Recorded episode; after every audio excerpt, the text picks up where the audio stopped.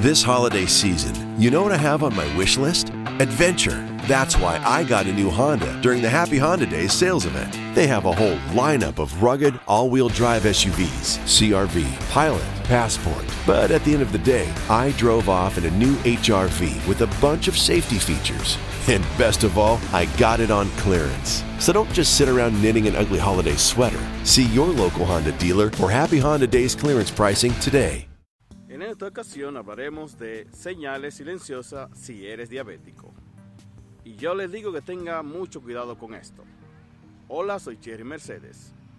Estas señales de advertencia que usted no siente, escuche bien, son conocidas como asesinas silenciosas. Y ellas son la presión arterial alta y el colesterol alto, el cual pueden aumentar su riesgo de un ataque al corazón o un derrame cerebral. La mayoría de las veces no hay síntomas, usted no siente nada para poder ir en busca de ella. Por lo tanto, es importante saber si usted tiene cualquiera de estas condiciones y hacer que todos sean tratados de manera apropiada.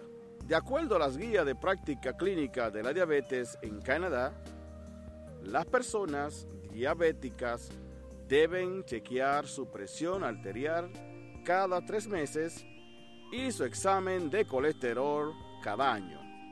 Si le ha gustado esta información, deje su comentario y también, por supuesto, compártala con sus amigos y contactos. Muchas gracias por su apreciado tiempo.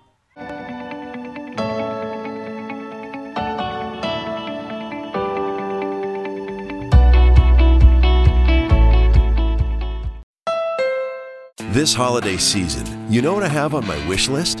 Adventure. That's why I got a new Honda during the Happy Honda Days sales event. They have a whole lineup of rugged, all wheel drive SUVs CRV, Pilot, Passport. But at the end of the day, I drove off in a new HRV with a bunch of safety features. And best of all, I got it on clearance. So don't just sit around knitting an ugly holiday sweater. See your local Honda dealer for Happy Honda Days clearance pricing today.